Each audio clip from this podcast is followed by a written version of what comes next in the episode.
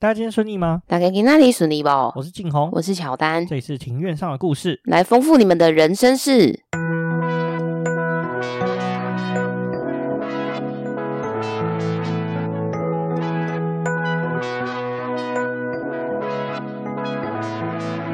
我们透过历史、书籍、电影、风土。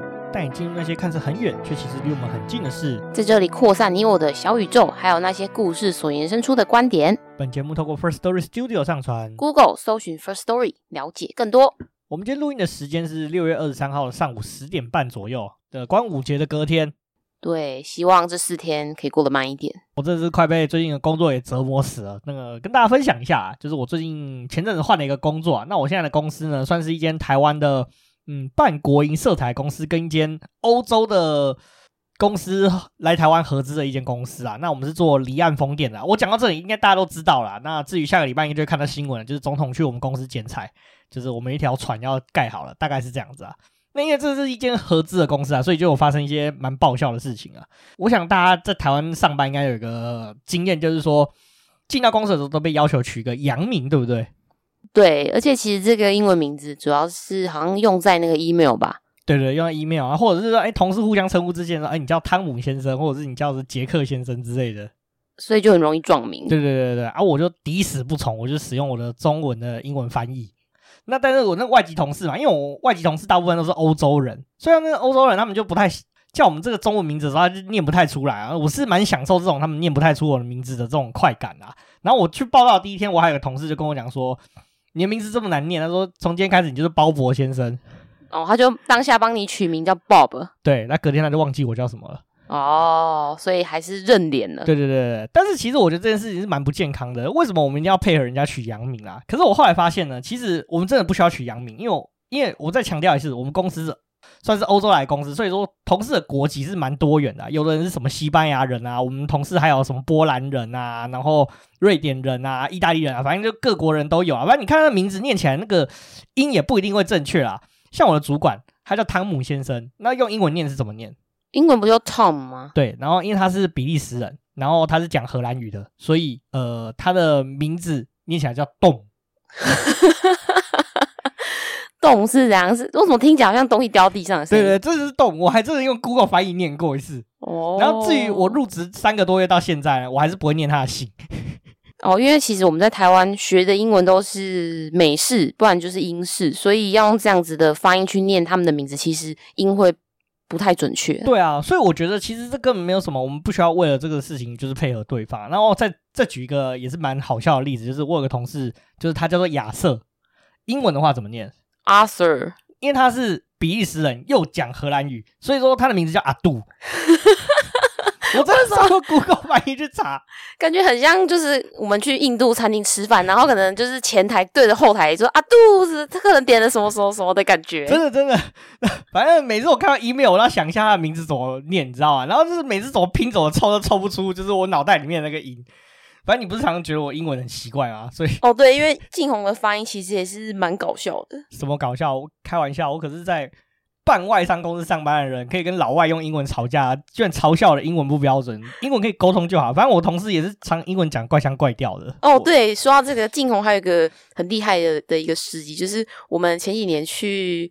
马来西亚的时候，因为马来西亚那边流行就是叫 Grab，就有点像是 Uber 的概念。因为因为刚好接单的那一个 Grab 的司机他是一个印度人，然后他的印度腔实在是太重了。那因为那时候静红在跟他讲电话的时候扩音，我就想说他通篇我完全听不懂他在攻三小，但静红都有办法跟他对话，我觉得很强。反正听久就习惯了。我们同事也是啊，像我，我之前跟比利时开会的时候，我有个同事，他是他应该是那个非洲移民第二代吧。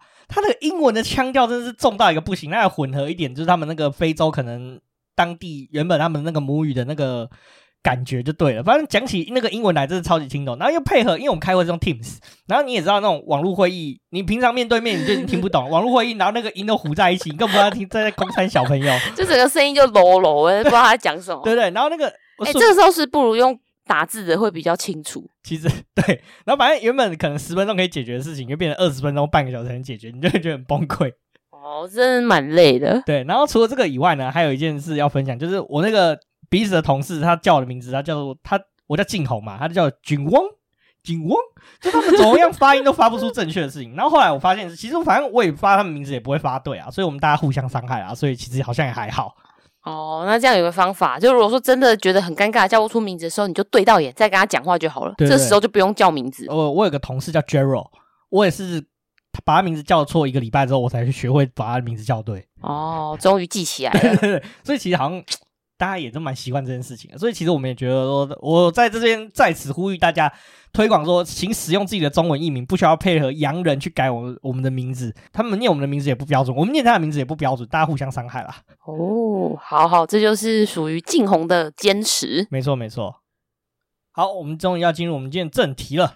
那记得我们中间浪了两集嘛？我们记不记得我们在两集之前那个台积电就是台湾矽岛的故事还没有结束？你记得我们讲到哪里吗？我们上次好像是讲那个张忠谋先生跟曹兴诚先生的余量情节。那我们前庭提要一下。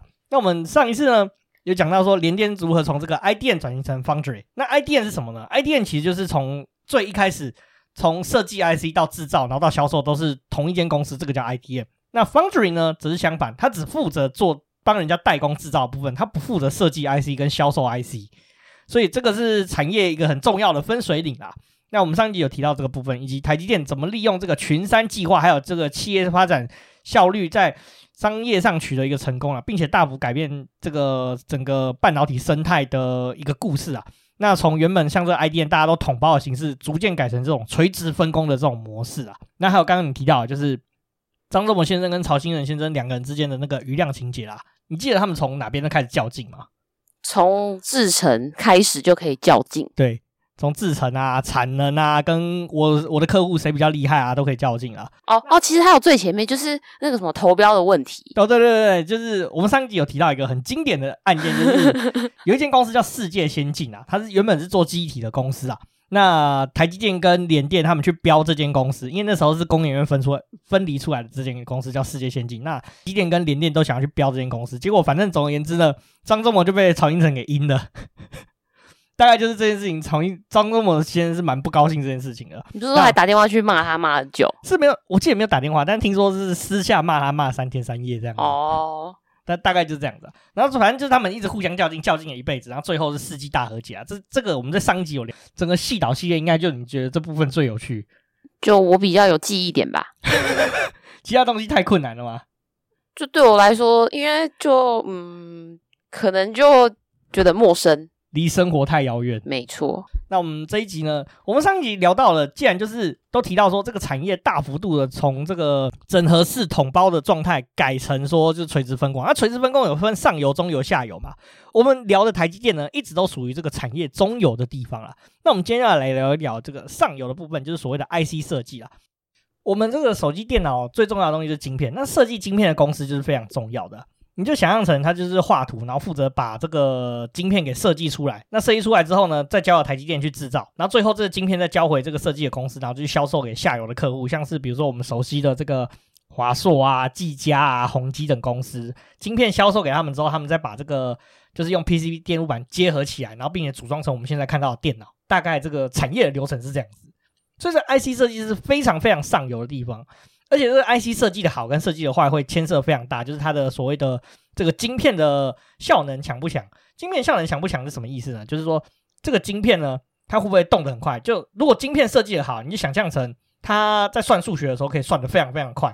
可能 A 晶片它非常厉害，它就是算数学可以十秒钟可以算出这个非常困难的题目。另外一个晶片设计也比较差，它可能要花二十秒才可以算出这个题目。所以这个是会直接影响到，就是电脑，就是感感受上，就是觉得电脑跑得快或是慢，基本上就是这样子。我们再来聊聊，你知道其实台湾的这个 IC 设计是现今是非常非常非常的厉害的。我们来聊一个我们查到的数字，就是二零二二年的时候，台湾 IC 设计产业的这个产值呢，大概是一点二三七兆新台币，大概是四百二十亿美元啊。那在世界上呢，我们仅次于美国，是这个全球 IC 设计产值的第二大国。哇，那真的是赚了很多钱诶。没错没错，但是其实台湾的 IC 设计不是一开始就这么的蓬勃了。台湾最一开始是做代工起家的嘛。那我们 IC 设计到底怎么崛起呢？讲到台湾的这个 IC 设计产业，就要从台湾第一家 IC 设计公司开始聊起。这家第一家公司就叫做泰兴半导体啦。那这个泰兴半导体的成立呢，是可以追溯到这个一九八三年第一批。你还记得我们在故事很前面的时候有说，我们台湾派了一大批工程师去这个所谓的这个 RCA 公司去学这个半导体的技术吗？对，他们学成之后就归国，然后就做了一系列就是跟半导体产业的工作。第一批联电跟台积电员工其实都是源自于这些 RCA 的工程师啊。那这个 RCA 的工程师里面，其中有一位叫做王国造啦。那他那时候就去到 RCA 学习这个半导体的技术的时候，他其实跟 IC 设计是比较相关的部分。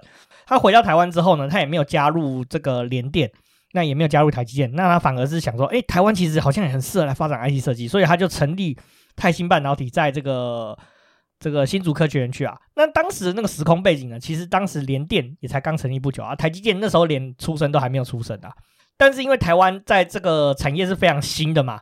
我们连制造才刚起步啊，大概就是婴儿的车等级啊，所以说台湾这个 IC 设计的产业资源其实是非常的不好的，那所以说其实不太好快速的发展啊。当时呢，泰兴半导体呢最主要的产品，它设计的 IC 产品呢是当时最主要就是以这个计时器为主，就是电子表里面怎么算时间的这个 IC 为主啦。那后来呢，慢慢慢慢的跨入到这个电视游乐器的这个 IC 啊，并且在市场上占有一定的地位。你知道，其实台湾是很多那种赌博性电玩的老巢嘛，在以前那个八零年代、九零年代的时候。嗯，我不知道哎，所以因为这样子才有很多看到很多那个柏青哥的店吗？类似这样子，我们那时候就生产很多那种赌博性电玩的机台，然后销到全世界各地。然后还有就是那种以前小时候你不是看到就是这种阿北，然后在路上就是有那种机器，然后有好多个按钮在那边一直打，然后一根摇杆在那边一直甩的嘛，那个机器。哦，好像有看过诶，然后，然后我记得我之前要去台中玩的时候，有一些应该说我有蛮多那种电子游乐场的的店，对，所以也是跟就台湾当时的那个发展有些关系。没错，那个时候就台湾很蓬勃，那台湾国内那时候岛内其实也就是因为经济也发展，大家就开始有娱乐，所以大家就跑去这些电玩店玩啊，结果政府就开始取缔。哦，然后台湾这批就是原本就是都在做这种电视游乐器 IC 的业者，全部都死掉。是哦，对，然后后来这些人呢，转型成变成就是现在你看到的宏基啊，然后华硕等等电脑公司，嗯，所以这是一个蛮有趣的事情啊。好，我们再回到这个 IC 设计了。那在一九八六年的时候呢，IBM 那个时候它其实掌握了一个很重要的专利，就是个人电脑的这个专利。那他把这些专利呢授权给台湾的这些资讯业者啊，那这些资讯业者其实就我们刚刚讲到提到宏基啊、华硕等等公司，最早他们其实也是做这个电视游乐器的。IC 的组装啊，台湾的 IC 设计公司呢，把 IC 就交给像宏基这样的公司，他们就去兜那个电路板，然后就把它做成这电动游乐器，然后卖给全世界。那后来电动游戏就卖不掉了嘛，台湾也销路也不好嘛，那所以说呢，台湾就是跟 IBM 合作，就开始生产电脑，所以台湾这个硬体电脑产业就大幅发展。所以说你就看到台湾所谓的这个电子五哥啦的出现。哦，哇，那这个这个脉络真的是蛮特别的。没错没错，所以说呢，所以也是因为就台湾大幅度在制造电脑，所以说 IC 的需求就非常非常的大增啊。那所以说九零年代的时候，台湾已经成为全世界最大这个主机板啊、监视器、扫描器等等这个电脑周边的最大的生产国啦。所以你就会发现说，台湾为什么有很多这个电脑品牌，就是从这个时候开始。嗯，硬体产业。发展很蓬勃嘛，我们讲的硬体产业就是指说这些什么电路板啊、IC 啊这些东西呢。所以说本地的业者就想说，那我不要从美国买 IC 啊，那么远那么麻烦。所以说我们就在本地采购 IC 啊，所以台积电也受惠了，然后 IC 设计也开始受惠了，因为在本地设计交由台积电生产，然后再交由台湾本地的这些硬体厂商组装成电脑，再出货给全世界，这是一条一条龙产业链，而且全部都在这个小岛完成。对啊，这样子还不用就是空运或者是海运一些物物体回来。没错没错，就非常的非常的就是简单又快速啊，那反应的速度也很快，所以台湾 IC 产业也借此就搭上了这个硬体的顺风车呢，开始蓬勃发展了。在这个 IC 设计方面呢，其实在一九九二年的时候有推动这个政府有推动一个计划，它叫做晶片设计制作中心的专案计划。那这个晶片设计制作中心后来现在呢，现今已经变成这个国家晶片系统设计中心啦。这个中心呢，主要是要帮助说台湾的 IC 设计产业引进这个先进的这个制程标准以及测试验证的仪器啊。因为其实 IC 设计是一个非常困难的产业，它必须要有一套特殊的软体去做 IC 的设计。设计完之后呢，它要去做模拟。确定说你这 IC 做出来之后是可以用的，然后它不会漏电啊，什么相关等等，反正就是一些很科学的东西啊。我现在讲越多，你可能越听糊涂，可能会睡着。没错，反正总而言之呢，就是反正这个中心就是协助说，让台湾在制作 IC 的时候可以更严谨，然后更追得上世界的脚步啦，并且提供这个学术界啊，还有这个产业界啊，这个机体电路以及设计的一个顾问的服务啦。那也是在这个政策发展之下呢，台湾呢在制作 IC 的这个良率呢开始提升，先进制程技术也开始发展。那台湾的这个 IC 产业设计产业其实也开始蓬勃发展了。使得，因为那个时候其实显示器不像现在，现现在的 IC 比较特殊，现在 IC 流行是把很多的功能放在同一个晶片里面。那以前那个年代不一样，以前那个年代就是你要一个功能就要一个 IC，你要一个功能就要一个 IC。你今天一台电脑里面可能有超级无敌多的 IC，现在的话是很多个 IC 会整合成一个 IC 这样子。那个年代呢，是各式显示器有显示器 IC，数据机有数据机 IC。网络控制界面有网络控制界面 IC 啊，那这些产品呢，就成为台湾主要 IC 业者的这个主要产品啊，包括像是这个系统啊、威盛啊、扬智等等这个晶片设计业者就开始出现在市场上面了。在一九八七年的这个宏基电脑创设这创立了一个叫做 Acer Laboratory Corporation 这间公司呢。从事专攻开发主机板上面的这个晶片组啦。那在一九九三年呢，这间公司就从宏基分出来，变成智扬科技啊。那主要供晶片组以及主机板上面的 IC 啊。晶片组就像我刚刚讲的，原本呢四散各地的 IC，可能它一个功能，原本这个功能是可能是控制声音的，另外一个功能是控制网络的，它就把控制声音跟控制网络的晶片呢合在一起，变成一个 IC。哦，这样子就可以不用那么多个 IC 了。对，比较节省成本啊，大概是这样子啊。嗯接下来呢，这是台湾这个这个 IC 的早期的发展啊。你知道台湾 IC 其实现在的股王是哪一间吗？IC 的霸主是哪一间？联发科吗？没错，就是联发科啦。那其实联发科不是台湾第一代的这个 IC 设计的霸主，联发科其实算是第二代 IC 设计的霸主。你知道台湾第一代的 IC 设计霸主是谁吗？不知道。那你有听过王雪红吗？有，他是宏达电的董事长。没错。第一间 IC 设计的王者跟王雪红小姐是非常非常的有关系的，所以王雪红常我们大家戏称说，她很会把一间公司变成股王，然后再从股王跌落神坛。你看看现在宏达电，嗯，差蛮多的。好，我们再聊聊第一间第一间 IC 设计的霸主为什么跟宏达电有关系呢？我们就来聊聊这第一间 IC 设计霸主这间公司叫做威盛。你有听过这间公司吗？有，威盛电脑。没错，威盛电脑。威盛电脑呢，我们来聊聊威盛电脑成立的故事。首先呢，在一九八七年呢，原本在英特尔任职的一位先生叫陈文琪。陈文琪这个人你有听过吧？没有诶、欸。呃，就是那个哦，王雪红的先生吗？对，没错，他就是王雪红的先生。他那时候在美国成立了一间公司，叫做 Symphony。这个公司呢，他其实这间公司就是威盛的前身啊。当时呢，这个国众电脑的董事长就是王雪红小姐，那就把这间公司给买下，并且改组为就是 VIA 公司，就是现在的威盛啊。那这个威盛公司呢，在一九九二年的时候就把总部从美国迁回台湾，并且正式成为台湾的公司了，并且把他们自己 IC 设计所设计出来的产品呢，呃，交给台积电代工啊。他们几乎可以说是百分之百的产品都交给台积电代工啊，几乎就九成的产品是给台积电代工的。在隔了五年之后呢，威盛还并购了另外一间美国的半导体公司，它下面有一个很重要处理器叫做新瑞士处理器啦。那它是一个 CPU 的公司啊。那在隔年的时候，他们跟呃现今世界上最重要的这个处理器公司叫做英特尔，Intel 这间公司呢，取得了这个 Pentium 二微处理器的设计生产授权啊，从此呢蓬勃发展成为台湾最大的 IC 设计业者以及晶片组的这个供应商啊。但是这个好景不长呢，隔年呢，他们两个对这个这个机体模组有一些歧义啊。这机体模组呢，简单来说就是。他们处理器要跟机体对接有一个不同的界面，反正它的界面原本 Intel 支持的是 A 规格，然后威盛觉得说，诶，他觉得 B 规格比较好，那但是他就去追支持 B 规格，所以他们就跟 Intel 闹得有点不愉快。但是也是因为他支持这个 B 规格的关系呢，受到下游客户的支持，那他下游客户就像是一些电脑公司等等，所以说他在晶片组的这个市占率就变得非常非常的好啊。那时间到了这个二零零一年的九月了。威盛呢，就推出了另外一个支援 Intel 的新一代处理器的产品组，叫做 P 四 X 二六六啊，领先业界。也在这个时候呢，他就成为台湾的股王啊。但是好景不长呢，你也知道这些大公司之间最常做的什么事情，就是告来告去嘛。就有时候意见不合的时候，会需要这样子做，为了商场上的优势。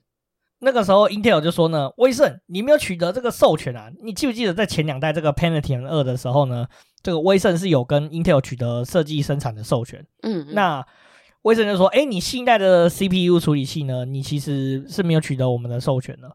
威盛也不甘示弱，他就说不行，你这 Intel 也是说话不算话，你说告我侵权，可是你也有偷用我的专利啊。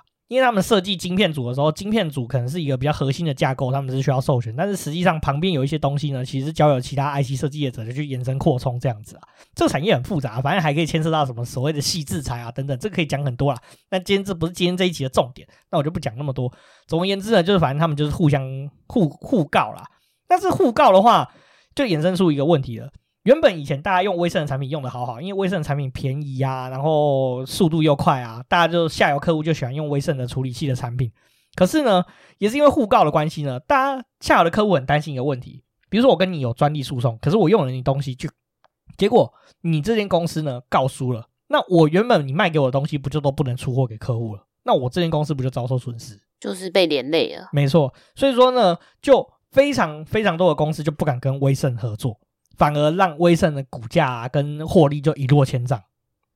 Intel 跟威盛缠送了非常多的时间啊，最后呢，他们在二零零三年四月的时候，双方达成和解啊，那签署了一个为期十年的这个交换授权的一个协议啊，让两间公司可以运用个别运用对方的专利啦。所以听起来那个 Intel 没有被影响吗？对，Intel 没有什么被影响，因为它本来就是最中央、最核心架构的处理器是由他们设计的。哦，但是这个传送对威盛有很大的影响。没错，没错。那你也知道说，电脑是每一年都会推出新的处理器，对，基本上落后两年就是非常严重的一个事情，等于你两年的获利就几乎被打到地板下面去。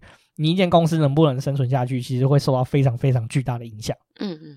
所以说，威盛就开始一落千丈啦。呃，为什么会有这样的问题呢？就是现在他讲说，为什么下游的客户也就是不敢用威盛的产品，是因为电脑这个 PC 产业，就电脑产业这个硬体规格的制定，其实就是在 Intel 的掌握之下。所以很多主机板啊，或者是 PC 业者，这主机板业者就像是华硕、宏基啊，PC 业者就像什么 HP 啊，然后什么戴尔这些厂商呢，为了就是能够早一点推出新品，所以说就往 Intel 阵营靠近，然后就没有跟威盛采购了。你看，加上说，Intel 它其实掌握处理器的核心技术，所以说他就推出了很多说，哎，你给我买处理器啊，那我可以卖你晶片组啊，而且比较便宜的这种策略呢。威盛就是直接走下神坛，变成现在鸡现今的这个鸡蛋水饺股啦。就在这个官司的期间呢，就这是各大的阵营就是为了避免池鱼之殃，所以就不敢买这个威盛的晶片了。那威盛其实也有推出一些政策，就比如说，哎，我就是很便宜去卖啊，就是我把我的产品价格压得非常低啊。但是呢，是还是无法避免这个市占率的下滑。他们市占率呢，一路从四十趴一路下滑到非常非常严重，几乎可以说是躺在地板上的这种市占率。那二零零三年的时候呢，甚至公司还出现亏损啊。直到这个二零零三年的十年之后，二零一三年还不见好转，股票还被打入全额交割股，由股王变成全额交割股是非常严重的事情啊。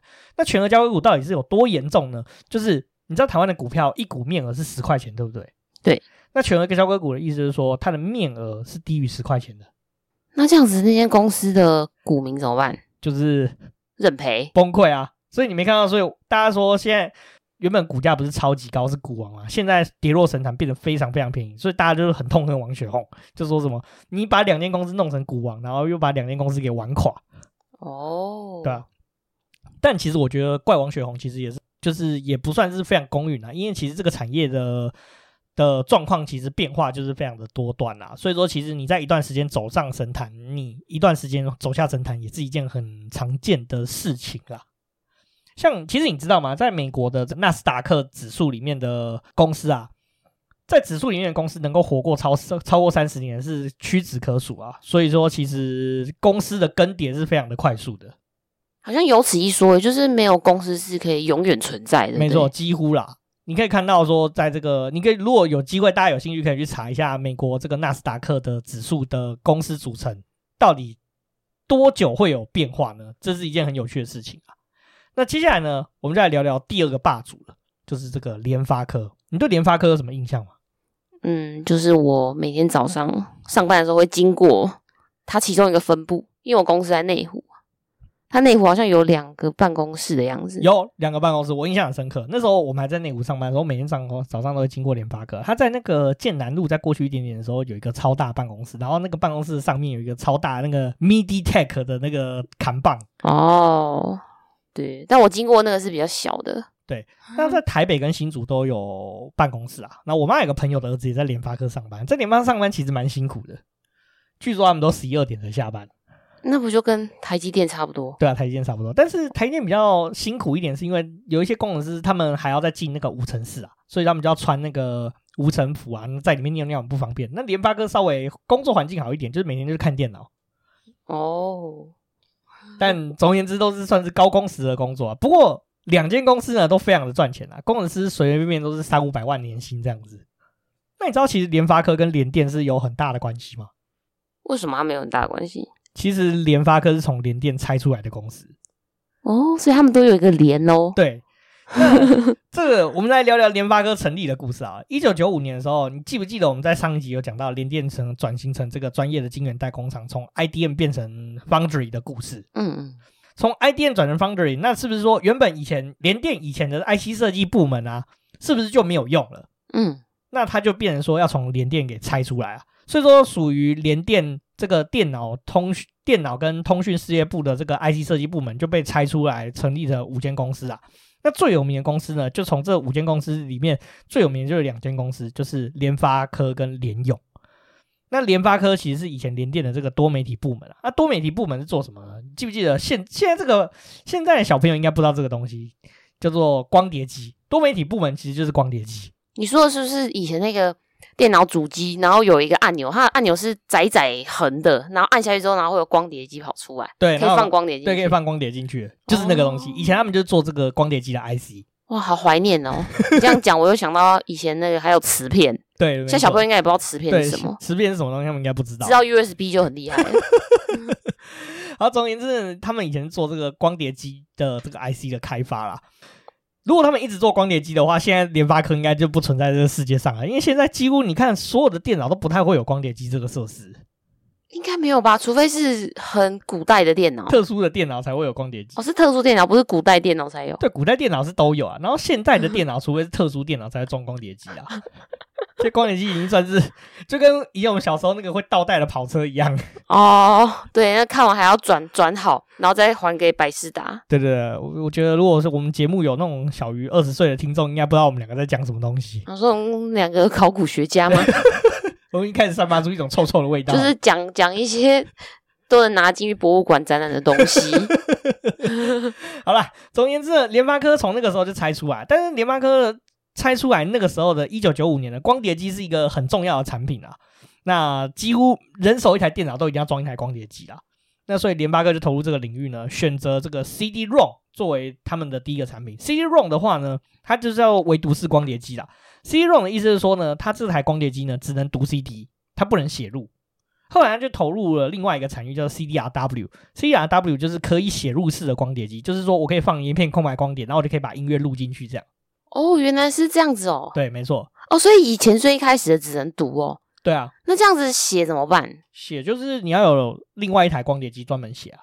哦，那真的很麻烦，很麻烦啊。难怪要就再再研发一个。小时候我跟我可以整合的。小时候我跟我爸要了一台新的电脑的时候，我就跟他讲说，我坚持光碟机要 CDRW，因为我要自己烧 CD。哦，你烧了什么？烧音乐啊，西街少年吗？差不多啦，就那类的东西。反正以前那时候 Foxy 很流行的年代啊，这个就是透露年纪了。反正总而言之呢，以前大家智慧财产权观念没有那么完整的时候呢，大家都是会上网去盗录很多音乐，然后把它装到自己的 CD 里面去。哦，对，等一下说到 Foxy，我想到一件很荒谬的事情，就是那时候我也是要下载很多音乐，那时候我要下载乔杰利家族的歌，然后呢，就有一天我打开其中一个卷，居然里面是 A 片，我傻眼，然后刚好我妈就经过，因为那时候我们家的电脑放在客厅。我觉得很尴尬，这应该是我们那个年代年轻人共有的一个回忆。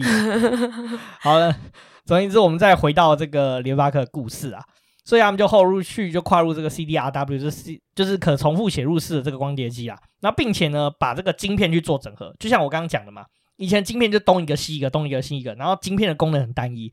联发科做的工作呢，就是把好几片晶片合体变成一个晶片，然后呢，功能跟之前的一样。就是说，他把五个晶片并成一个，然后拥有这五个晶片的功能。而且呢，同时间呢，他还做一件很重要的事情，提升读写速度了。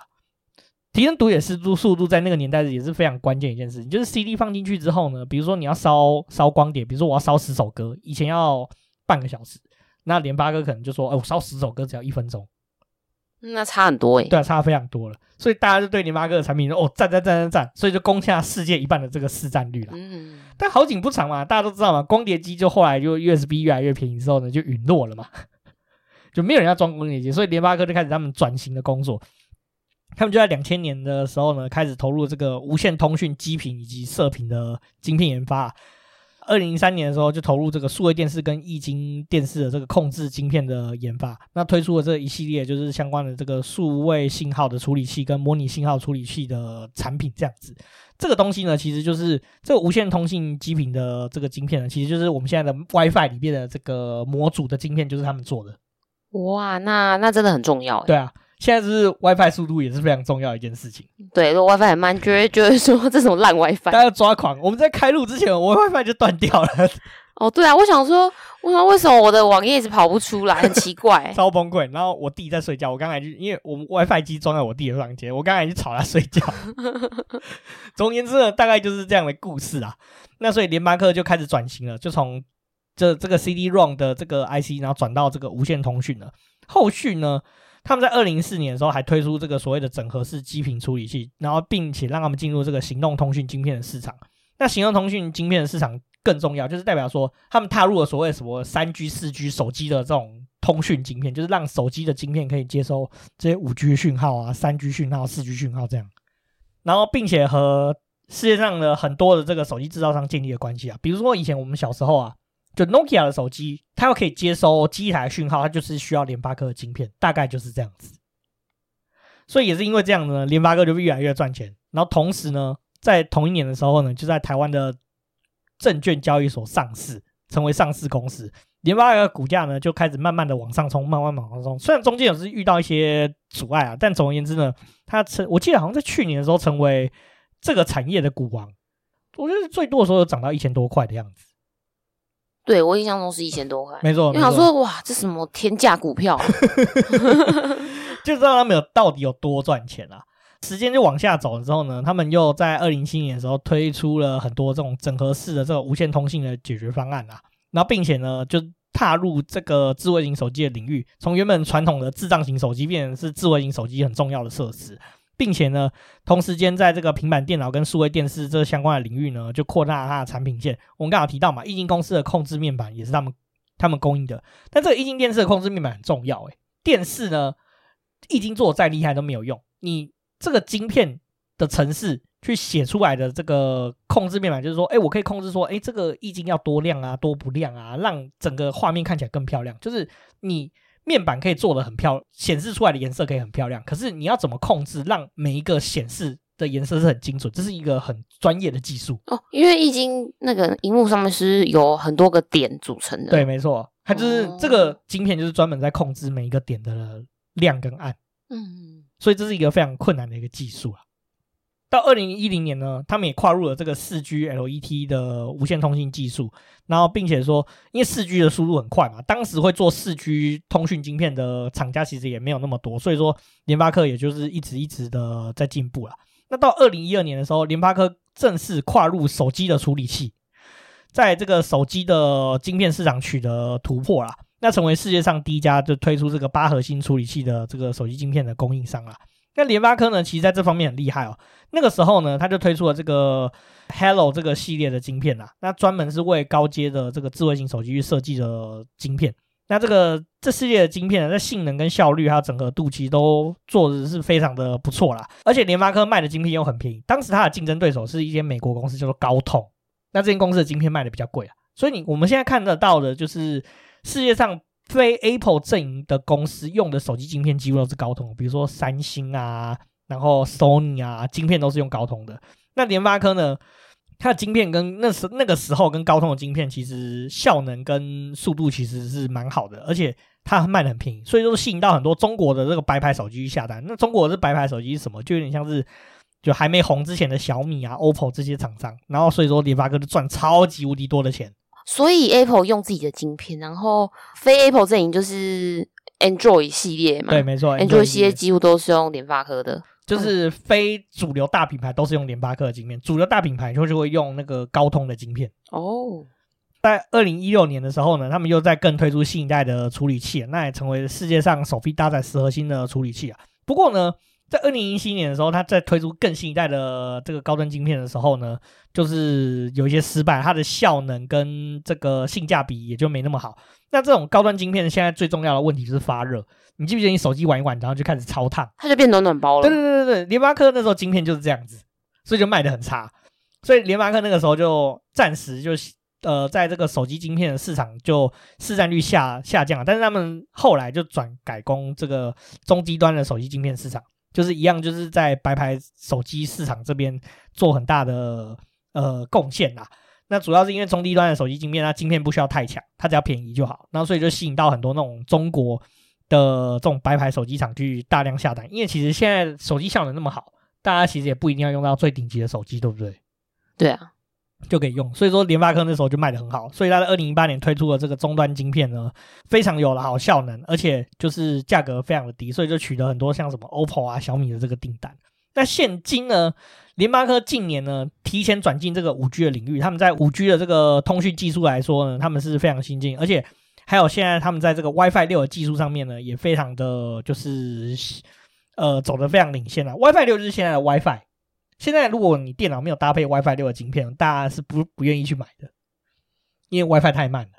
哦，那那这样真的不行。没错，所以说就是因为这样，联发科在这个 WiFi 六的技术上面其实也是蛮领先的。那持续在这个 WiFi 啊，然后五 G 啊，甚至物联网的领域就是很努力。然后最高的时候呢，股价来到了一千一百九十块，成为现在这个台湾的 IC 设计的霸主。那这是大概台湾 IC 设计发展历程的故事啊，你有什么想法吗？哇，那这样联发科真的蛮厉害，因为从一开始，呃，他们只做那个 CD-ROM 嘛，就是那个光碟光碟机。那如果说他们那时候一直一直就是没有突破的话，其实也没办法走到今天股王的这个地位。对，没错，他们就可能在二零零零年的时候，或二零零三零四年的时候，他们就下去了。那这样听起来，他们的嗯是算是决策部门吗？就是反正就是他们算是蛮有远见的，然后也知道自己下一步应该要做什么。没错，他们在求生存方面是非常的厉害啦，就是一直不断改变公司的核心产品。嗯、对啊，对啊，我觉得这样子比较起来，就是用威盛来跟呃用威盛电脑跟联发科来比较，其实就可以知道一件事情，有一个道理，就是说你每走一步，你就要想好下一步要往哪里。没错啊，真的要提早先准备好。没错，没错。那台湾在这个 IC 设计这个领域呢，从零到有，其实我也觉得是一个很很困难的过程啊。因为毕竟我们是从一个农业小岛直接升级成这科技小岛，这是一个非常了不起的事情啊。我觉得这个蛮奇迹的耶。对，没错，没错啊。所以我最其实我稍微了解一下这台湾 IC 设计的故事，我其实不知道说原来台湾 IC 设计发展这么的特殊，哎，真的是很酷哎，尤其是联发科。的发展故事真的是太神奇、太酷炫了。就是，呃，我觉得努力是一定有，但是有一部分是也是有运气，没错的成分存在。对，是这样说没。但运气也是实力的一种。嗯嗯嗯，没错没错。好了，那这是我们这一集聊的都是 IT 设计相关的。下一集这个应该是细导系列的最后一集了，就是你应该很庆幸这一系列终于要结束了。哦，我没有说，是你说的。但我发现这一这系列好像大家的反应都蛮好的，还是因为我们的听众比较多男生？我也不知道哎，好像女生对于这个东西就比较没有兴趣了。哦，我我不确定耶，但但是我比较可能我比较没有那个敏感度吧。下一次我们找一些女生会喜欢的东西啊，比如说什么台湾设计产业啊，还是说有一些比较香香有趣的东西，可能发展史就是。会比较受女性的青睐哦。好好，我来好好的发想一下。可是这系列可能太阳刚了啊。那总而言之呢，我们台湾细岛的故事呢，下一集应该是我们最后一集了。最后一集我们要聊的一个故事。上集我们台积电的故事呢，就断在说，哎，台积电是怎么慢慢的走向呃成功，就是抓住客户的胃啊。那他们当时呢，在这个制程技术上面，其实还是不是领先的地位。那我们现今看到的台积电这是什么样的台积电？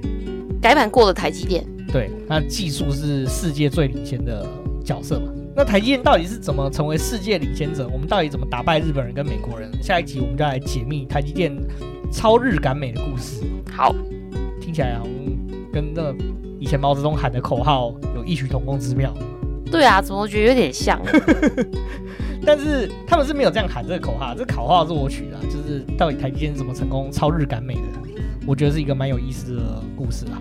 好了，我们今天这一集就讲到这边。如果喜欢我们节目，请到 Apple p o c k e t Spotify、MixerBox 还有 First Story 打新评分、加留言，并分享给你所有朋友。那也请追踪我们的 IG 账号是 Story on the Yard，可以在放大镜上搜寻庭院上的故事。IG 上面为我们的生活动态、景点推荐以及 Podcast 以及书籍接着推荐哦。不管你在任何管道留言，我们都会在节目上回复哦。那我们就下次见，拜拜。